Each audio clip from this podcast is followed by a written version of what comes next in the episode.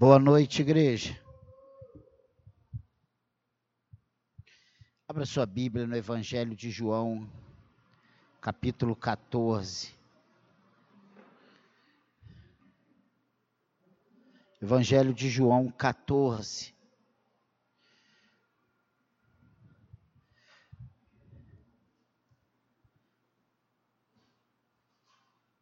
Aqui, o subtítulo dado por João Ferreira de Almeida.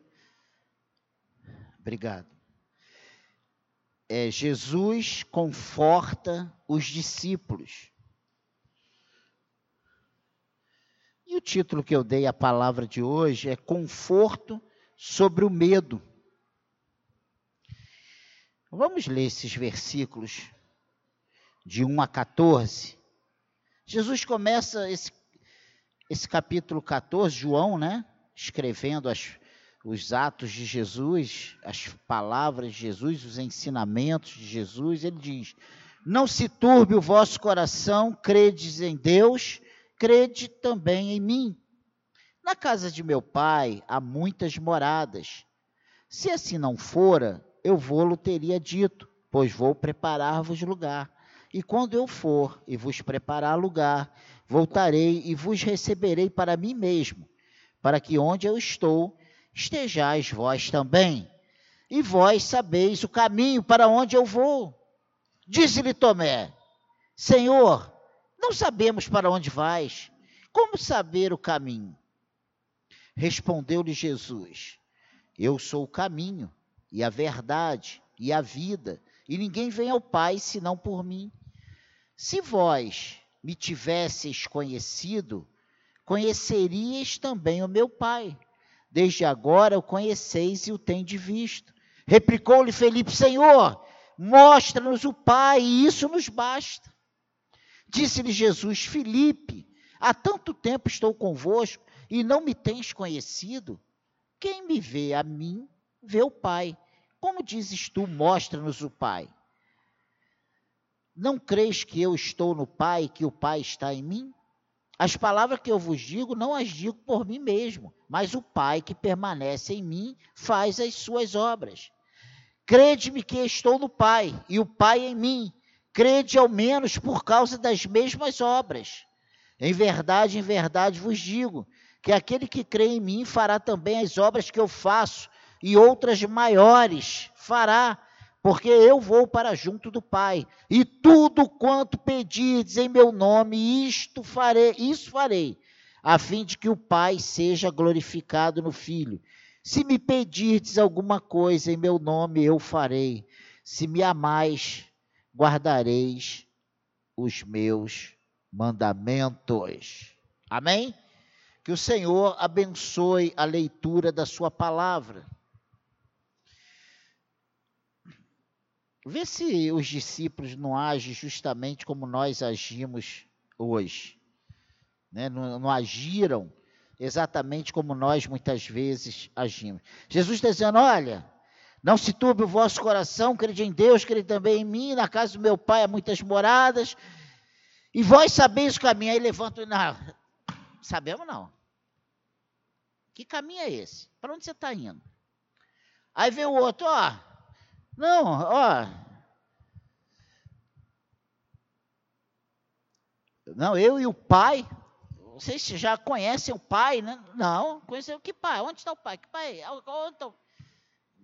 Difícil. Né? Jesus acabou de predizer a traição de Judas e a negação de Pedro no capítulo 13.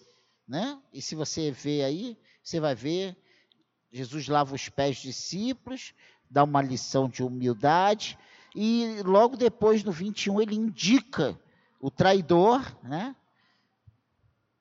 E surpreendentemente, João começa o capítulo 14 narrando as palavras de Jesus: Não se turbe o vosso coração. E tem uma história muito interessante que eu acho que eu já até falei sobre ela aqui na igreja, algum tempo atrás, que narra bem isso. É um jovem lá em Londres, em 1555, na verdade, 553, ele foi preso ao ser surpreendido lendo um exemplar da Bíblia em inglês. E nesse período, Mary Tudor, uma rainha sanguinária lá da, da, da Inglaterra, que fazia uma guerra ferrenha, uma perseguição tremenda aos protestantes, prende, manda prender, ele é preso, esse rapaz. Ele ficou dois anos preso, foi condenado à morte, numa fogueira, como era naquela época. Pouco antes de completar 21 anos. E ele manda uma carta para o seu pai.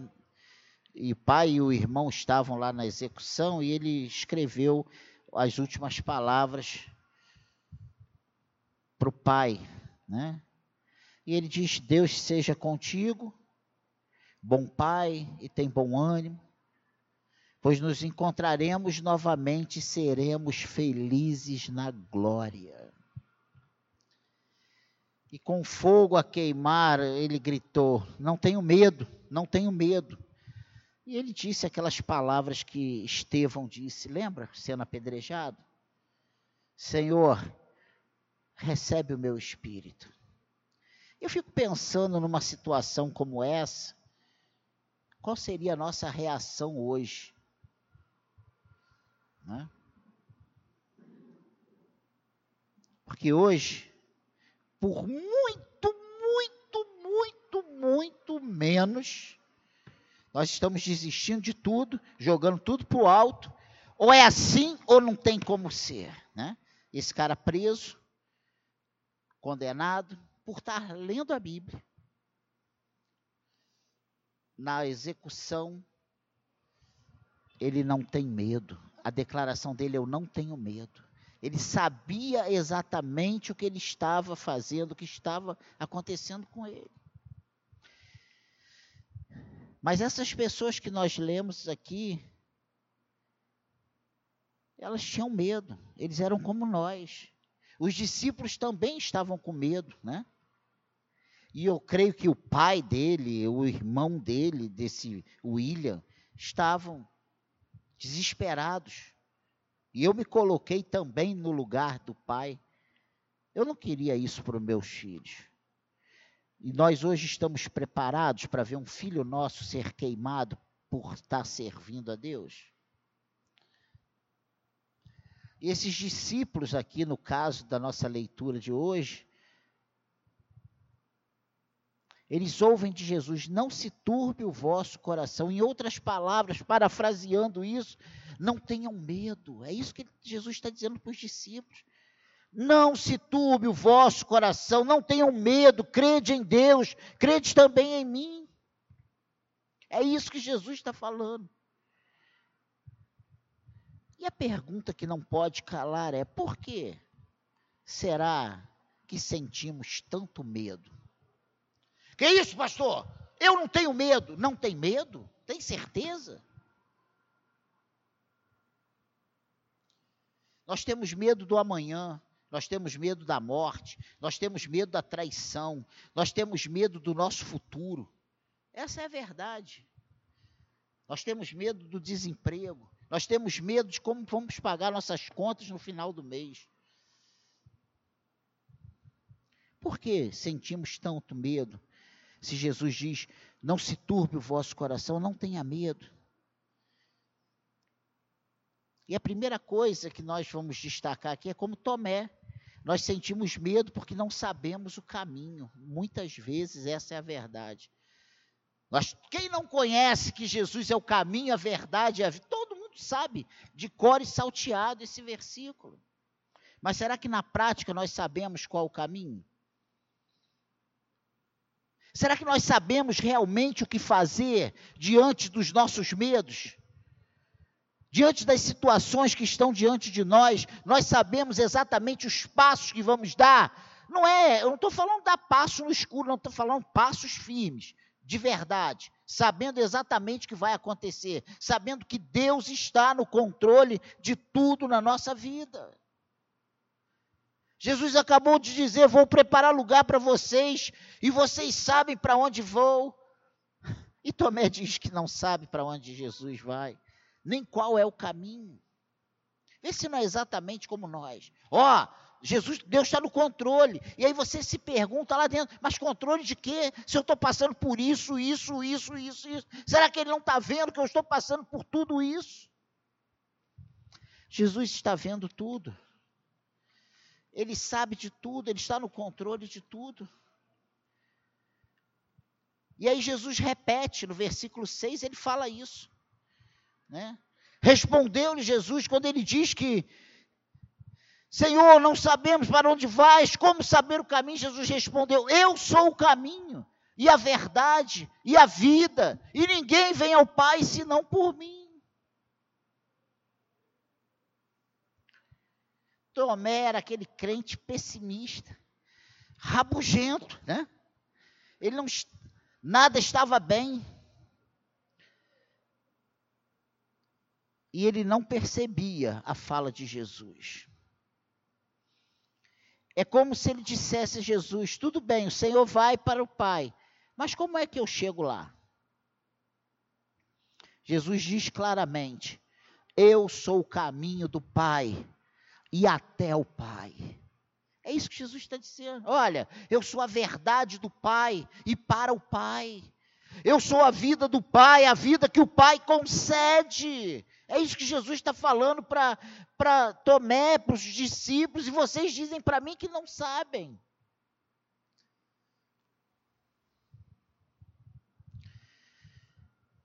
Nós não sabemos o caminho até a glória eterna, mas Jesus é aquele que nos apresenta esse caminho. A Bíblia diz que Ele é o nosso mediador, não há outro mediador, não há outro meio de chegar a Deus. Não se pode chegar a Deus através de nenhuma outra pessoa, de nenhum outro falso Deus. E as religiões buscam outro caminho. As religiões aí fora diz que todos os caminhos nos levam a Deus. E olha, tem enganado a muitos. Muitos que já frequentaram igrejas, que já serviram nas igrejas e hoje estão servindo a esses falsos deuses. Maomé, Buda, pastor, igreja, nada disso. Somente se chega a Deus através de Jesus Cristo. Amém, igreja? Ao que tem medo da morte eterna, porque não conhece o caminho. Jesus diz: Olha, não se abale, não temas, não tenha medo, não se turbe o vosso coração.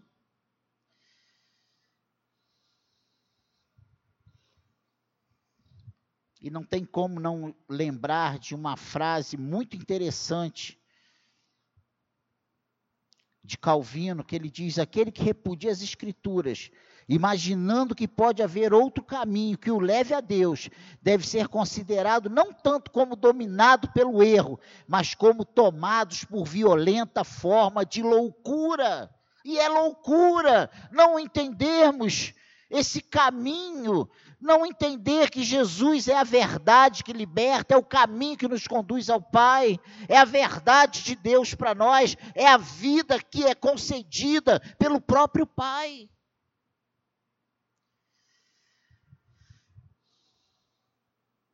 E o que é isso hoje na prática para nós? Como nós temos vivido a nossa vida cristã? Infelizmente, a igreja pós-moderna tem vivido uma gangorra. Um dia de muita fé e outro dia de uma nostalgia só. Será que Deus, ele vive oscilando com a gente? Um dia abençoa e o outro não abençoa? Por que Deus abençoa uns e não abençoa outros? Se todos são filhos. A culpa está em Deus?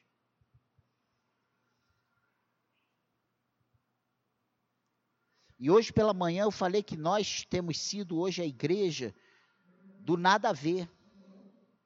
Hoje nós temos sido a igreja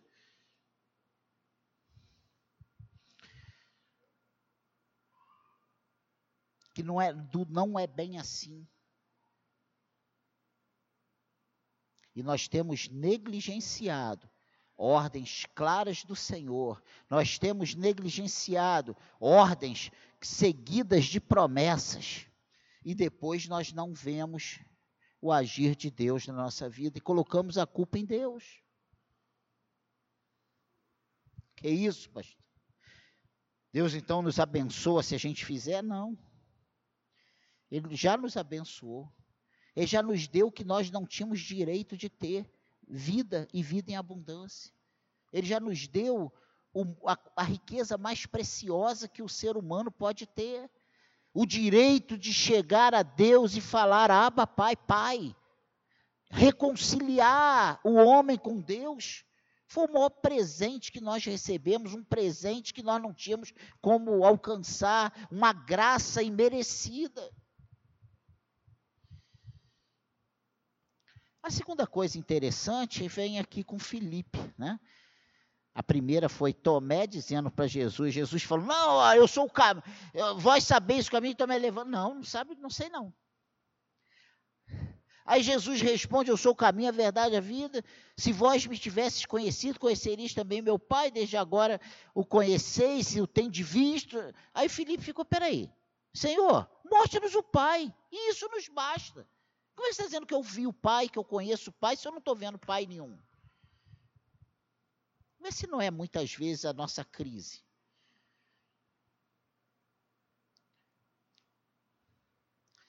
E como Felipe, muitas vezes, ainda nos dias de hoje, nessa igreja pós-moderna, sentimos medo porque não conhecemos o Pai pessoas que estão dentro da igreja, pessoas que estão andando com Jesus, pessoas que cantam, que tocam, que servem, que ouvem as mensagens, mas não conhecem o Pai. Felipe parece que ouve Tiago e se toca que se há um caminho ao Pai e não sabemos o caminho, logo não conhecemos o Pai. Parece que a conclusão que ele chega é essa. E a crise de espiritualidade se instala nos discípulos. Essas mesmas crises que nós vivemos ainda hoje. Quando nós achamos que Deus não nos ama. Quando nós achamos que Deus não está nem aí para nossa necessidade. Porque nós olhamos o ter, ser e possuir. E nós muitas vezes medimos se somos abençoados ou não pelo que chega às nossas mãos.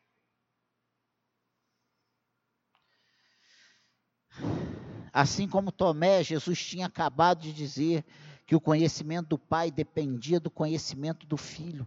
E Felipe não percebeu isso. Exatamente a mesma falta de percepção que Tomé teve, Felipe também teve. A sensação que temos de fora é que Jesus está falando com seus discípulos, esses discípulos que andavam com Jesus, que comiam com Jesus, que dormiam com Jesus e não viam, não entendiam o que ele falava. E essa ainda é a nossa crise hoje. Parece que a gente fala, fala, fala, entra por um lado, sai pelo outro. Parece que a pessoa fica assim, ó, Estamos anestesiados no aé, aé, aé, e não conseguimos reagir, não conseguimos dar o start de partida ali, ó. Entender, caramba, é isso que o Senhor está falando, é isso que eu preciso fazer. Temos sido crentes hoje imediatistas, temos sido hoje cristãos que precisamos ser empurrados todo dia uma dose, uma injeção de ânimo, de, de alegria, porque nós temos sido pessoas tristes. Parece que o nosso combustível tem acabado de 5 em 5 quilômetros.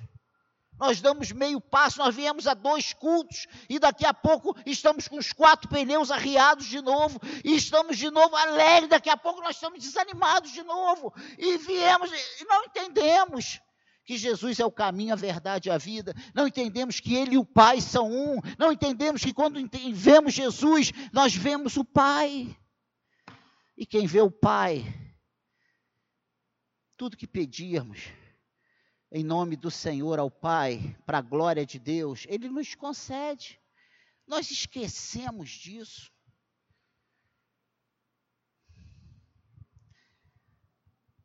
Nós esquecemos que Jesus cura, que Jesus liberta, que Jesus transforma, ainda hoje. Nós hoje acreditamos que Jesus fez essas coisas só lá atrás e hoje não faz mais. Nós nem oramos pelos nossos filhos, nem oramos pelo nosso casamento, pelos nossos maridos e esposas. Não oramos pelas nossas, não apresentamos antes de tudo as nossas necessidades ao Senhor. Nós não oramos nem pela nossa espiritualidade.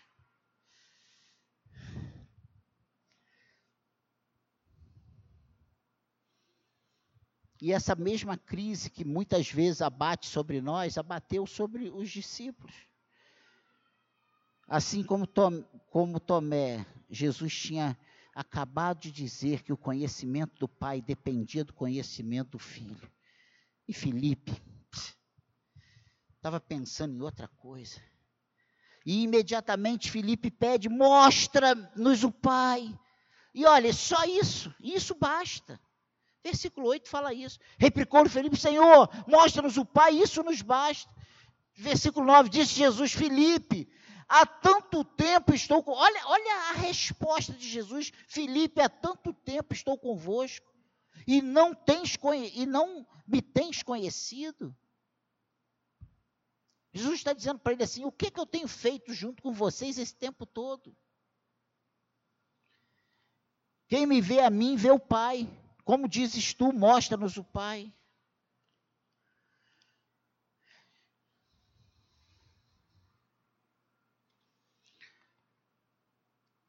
Tipo assim, sabe, como certos líderes hoje, você percebe uma, não vou dizer uma frustração em Jesus, porque seria colocar um atributo negativo em Jesus que ele não tinha isso, mas ele faz os, Felipe pensar, meu Deus, pensa aí, Felipe.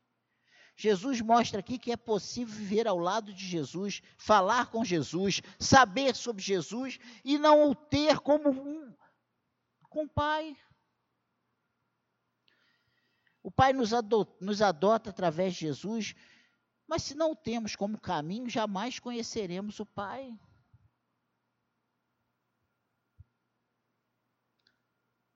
Filipe não conhecia o pai, porque não conhecia o filho. E muitas vezes nós estamos dentro das igrejas dizendo que conhecemos o filho, mas na verdade não conhecemos. Você pode responder para você mesmo: Eu conheço Jesus? Eu tenho visto Jesus realmente? Eu sei quem é Jesus na minha vida? E eu vou dizer sem medo de errar que muitos com anos e anos e anos de batizados, de serviço na casa do Senhor, estão exatamente como esses discípulos, depois de muito tempo andando com Jesus. Em, te, em três declarações, Jesus confirma que a forma confirma a, que a, a forma de conhecer, que Ele é a forma de conhecermos o Pai ele, versículo 10, olha o que, que diz aí. Não credes que eu estou no Pai, que o Pai está em mim? As palavras que eu vos digo, não as digo por mim mesmo. Ele está dizendo, eu falo as palavras do Pai.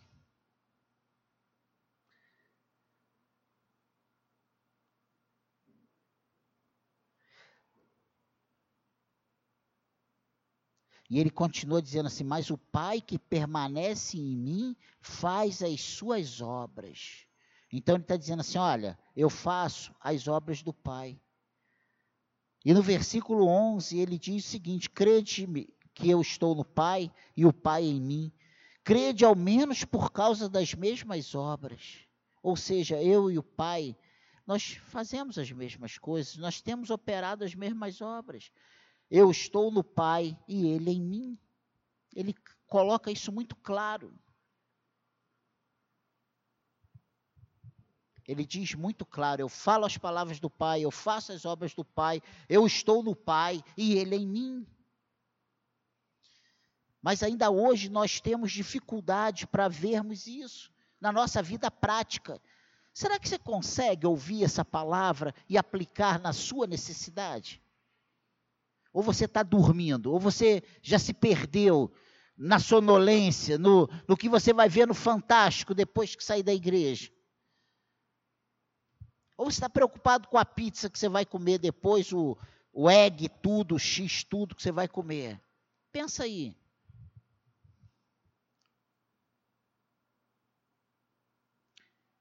Mas o mais interessante desse, dessa perícope aqui do capítulo 14 é quem é Jesus que tira o medo e consola.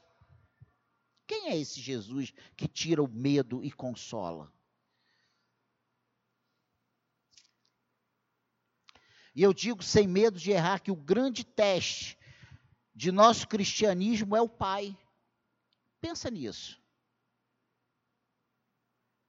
o que ele significa para nós, o que o Pai significa para nós. Nós precisamos dessa resposta. Nos apuros, nos desesperos, nas crises, quem é Deus em sua vida? Quem é Deus em nossas vidas? E eu vou te falar uma coisa: se não fosse Deus na minha vida, eu não sei o que seria de mim agora. Com certeza eu não estaria aqui. Sem medo de errar, eu declaro isso, usando a minha vida como exemplo pessoal. O que me tem feito prosseguir é um mínimo de conhecimento de Deus. E olha, eu ainda tenho muito que conhecer. Mas com Deus, quanto mais você conhece, mais força você tem para prosseguir mais cascudo para levar pancada, cascudo que eu digo mais coraça para aguentar pancadas, você recebe, você ganha. No mundo diz, né, isso aí está cascudo, mais cascudo a gente vai ficando. Para as frustrações, para as decepções,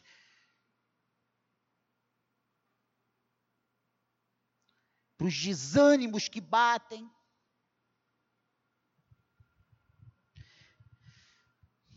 Ou você acha que os desânimos só batem em você? Ou você acha que só você consegue ver falhas? Ou você acha que só você vê as coisas erradas? Ou só você vê as necessidades da nossa igreja, da nossa comunidade? Pense nisso. Quem é esse Jesus que tira o medo e consola? tira o medo e consola. Tira o medo e consola, porque só tirar o medo não é o suficiente para nós. Nós precisamos todos os dias do consolo do Senhor, do sustento do Senhor do tratamento do Senhor, muito pessoal, em cada coração, em cada necessidade. Não me venha com essa generalidade que nós temos usado. Ah, a coisa geral, tem o geral, mas tem o pessoal. Jesus age conosco também no nosso pessoal. Ele tem uma forma pessoal de agir com a gente. Ele conhece as nossas incapacidades. Nós somos diferentes uns dos outros. Eu sou mais forte em algumas coisas, mais, fracos em, mais fraco em outras. E você é a mesma coisa. E se Deus tratasse de uma forma geral, nós não seríamos confortados, consolados, sustentados como precisamos. Jesus responde imediatamente à maior crise de nossa existência, que é a separação do conhecimento de Jesus e ele diz: Não se turbe o vosso coração, crede em Deus, crede também em mim. Não tenham medo, creia em Deus e creia também em Jesus. Crer que Ele está no controle de tudo, que Ele te ama e que você. Ah, é a coisa mais importante que Ele tem. Ah, se não fosse, Jesus não teria largado a sua glória vindo a esse mundo para ser o nosso Salvador. Ele teria acabado com a gente lá no paraíso, lá na. Teria acabado com Adão, era muito mais simples.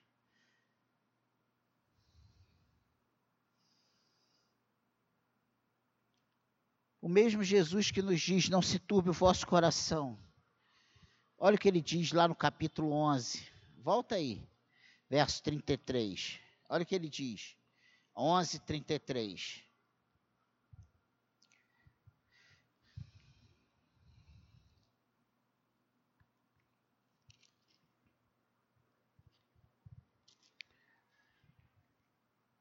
Jesus, vendo-a chorar, e bem assim os judeus que a acompanhavam, agitou-se no espírito e comoveu-se.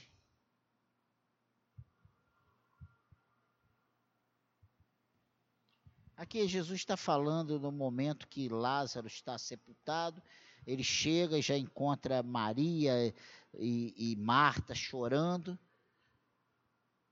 aquele desespero, já havia três dias dele sepultado. E Jesus se comove. Esse mesmo Jesus que diz: Olha, não tenha medo, não se turbe o vosso coração. Olha o que, que diz aqui no 12, 27. Avança aí uma página. Agora está angustiada minha alma.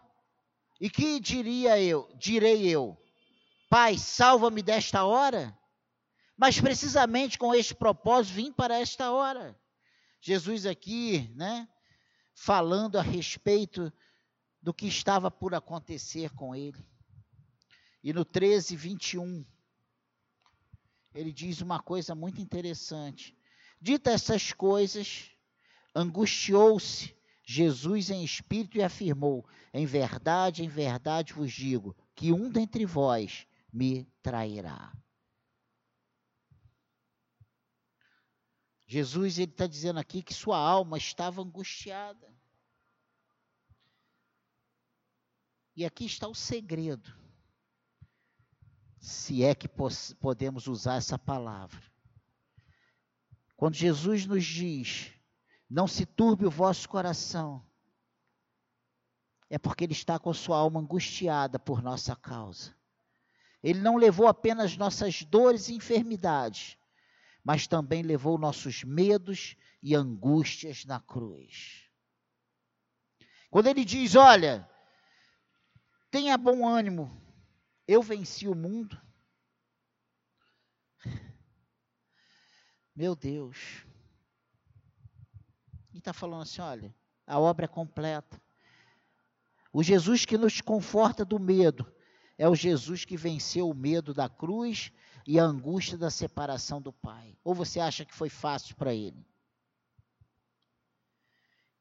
Ele está à direita do Pai, intercedendo por nós neste exato momento. Essa palavra está sendo pregada e Jesus está ao lado do Pai, intercedendo por mim e por você. Jesus está agora a nos dizer: não se turbe o vosso coração creia em mim e no Pai. Descanse, porque fui preparar moradas celestiais para meus filhos. Descansem e peçam o que quiserem em meu nome, se for para a glória do Pai, eu farei. Olha o que ele diz aí no versículo 13, 14. E tudo quanto pedides em meu nome, isso farei, a fim de que o Pai seja glorificado no Filho. Se me pedirdes alguma coisa em meu nome, eu farei. Meu Deus! Mas nós, na hora dos nossos medos e angústias, nós preferimos fugir de Jesus, fugir da comunhão, fugir de estar perto.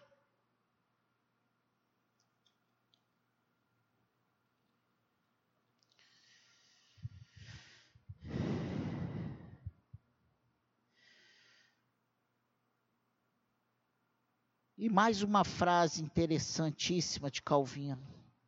Mas visto que todo homem é indigno de se dirigir a Deus e de se apresentar diante sua face, a fim de nos livrar da vergonha que sentimos ou que deveríamos sentir, o Pai celeste nos deu seu Filho, o nosso Senhor Jesus Cristo, para ser o nosso mediador e advogado para com Ele, para que por meio dele pudéssemos aproximar-nos livremente dele. Com isso, nos certificamos de que, tendo tal intercessor, o qual não pode ser recusado pelo Pai, também nada nos será negado de tudo que pedirmos em seu nome.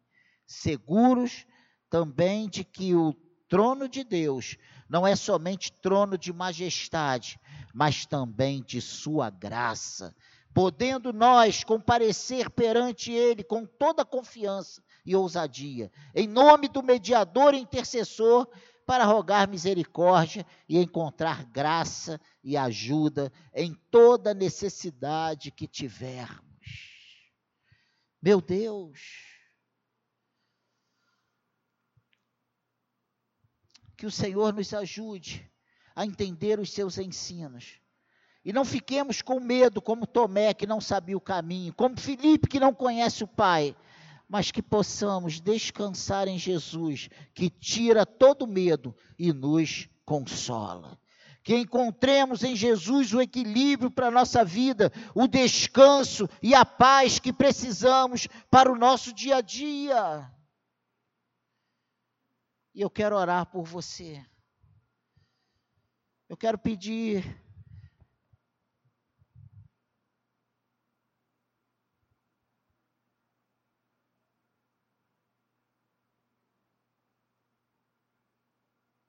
que o que precisamos para sermos cada vez mais parecidos com o Senhor Jesus seja nos dado nessa noite.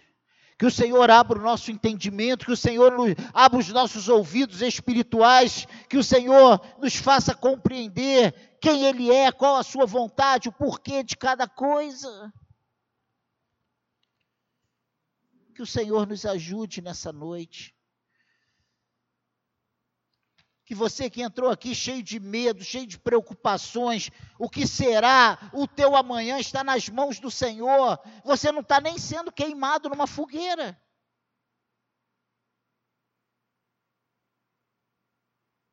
E William, que estava sendo queimado lá em 1553, ele tinha plena confiança que daqui a pouco, poucos dias, pouco tempo, ele estaria junto com o pai dele na glória se alegrando na glória. Hoje nós não conseguimos nos alegrar.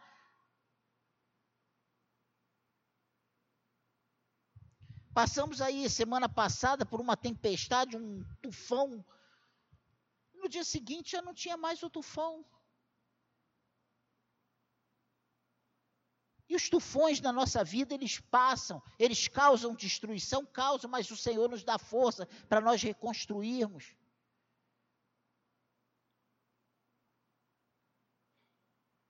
Que o Senhor nessa noite tire esse medo do nosso coração, nos faça ver esse medo, arrancar, eh, a gente entender aonde está esse medo.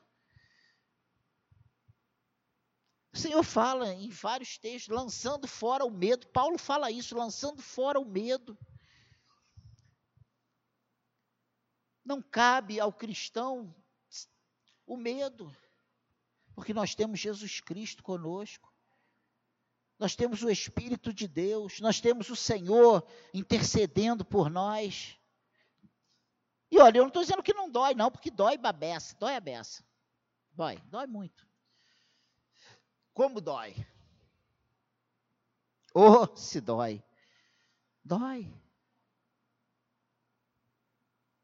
Eu não estou dizendo que você é fraco, não. Eu estou dizendo que você é igualzinho a mim. Eu estou dizendo que, como há esperança para mim, há esperança para você. A questão é só fazermos a coisa certa. O que diferencia o cristão do não cristão é que o cristão faz o que Jesus quer que a gente faça.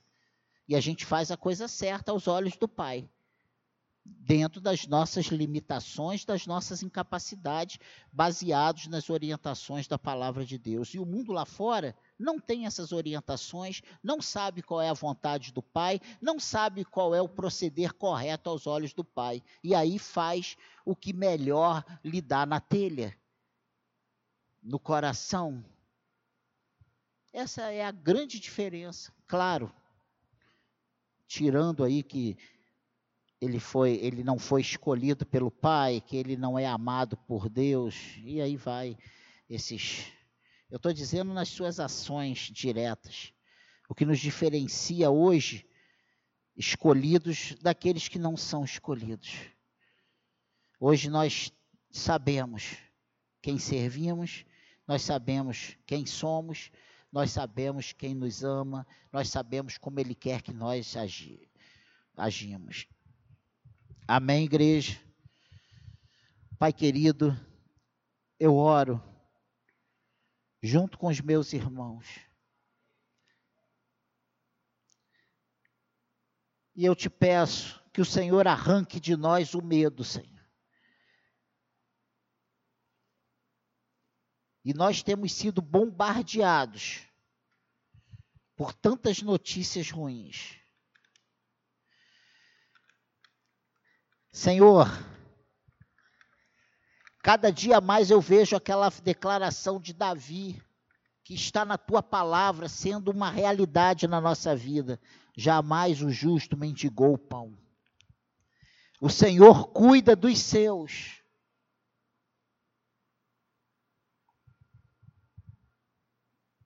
e o Senhor tem cuidado de nós. Talvez aqui, Senhor, muitos não estejam vendo nada, nenhuma luz no fim do túnel. Mas outros já atravessaram o túnel, Senhor. E eu sei que o Senhor continua agindo em nós, para nós e por meio de nós nos ajude a lançarmos fora o medo, que possamos desfrutar do seu consolo, o seu conforto, que diante das aflições do nosso dia a dia, diante das nossas fragilidades, incapacidades, possamos ver o teu agir, Senhor, possamos ver a tua boa mão sobre nós, nos abençoando, nos guardando, nos fazendo prosperar nesses dias difíceis. Não são dias fáceis, Senhor, mas o justo prospera em todo e qualquer lugar.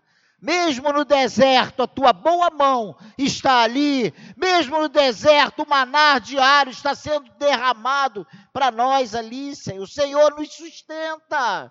O Senhor nos sustenta. O Senhor nos sustenta. Ah, Pai querido, ajuda-nos a olharmos com os teus olhos. Ajuda-nos, Senhor, a entender a tua voz. Ajuda-nos, Senhor, a nos posicionarmos. E quantas vezes nos posicionamos, Senhor, a partir de agora, esse ano, agora, eu vou fazer. Senhor, nos dê a força para colocarmos em prática o desejo do nosso coração, Senhor. Não deixe que esmoreçamos porque a falha não está na igreja, não está no pastor, não está na palavra, não está no Senhor, a falha está em cada um de nós. Ah, Pai querido, nos ajude, nos ajude, Senhor. Nos ajude a entendermos o que o Senhor tem falado conosco. Nos ajude a colocarmos em prática.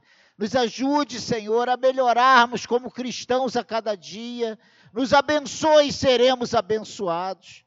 É a nossa oração nessa noite, Senhor. É a minha oração pelos meus irmãos. Tire o medo, Senhor. Liberta-nos desses medos Pai querido, desses sentimentos de derrota, desses sentimentos de incapacidade. Ah, Senhor, que possamos erguer as nossas cabeças e com o olhar altivo, olhando para o Senhor, o autor e o consumador da nossa fé, possamos dar os passos certos, possamos fazer as coisas certas e, Senhor, que o teu nome seja glorificado em nossas vidas nos abençoe e seremos abençoados. Amém, igreja?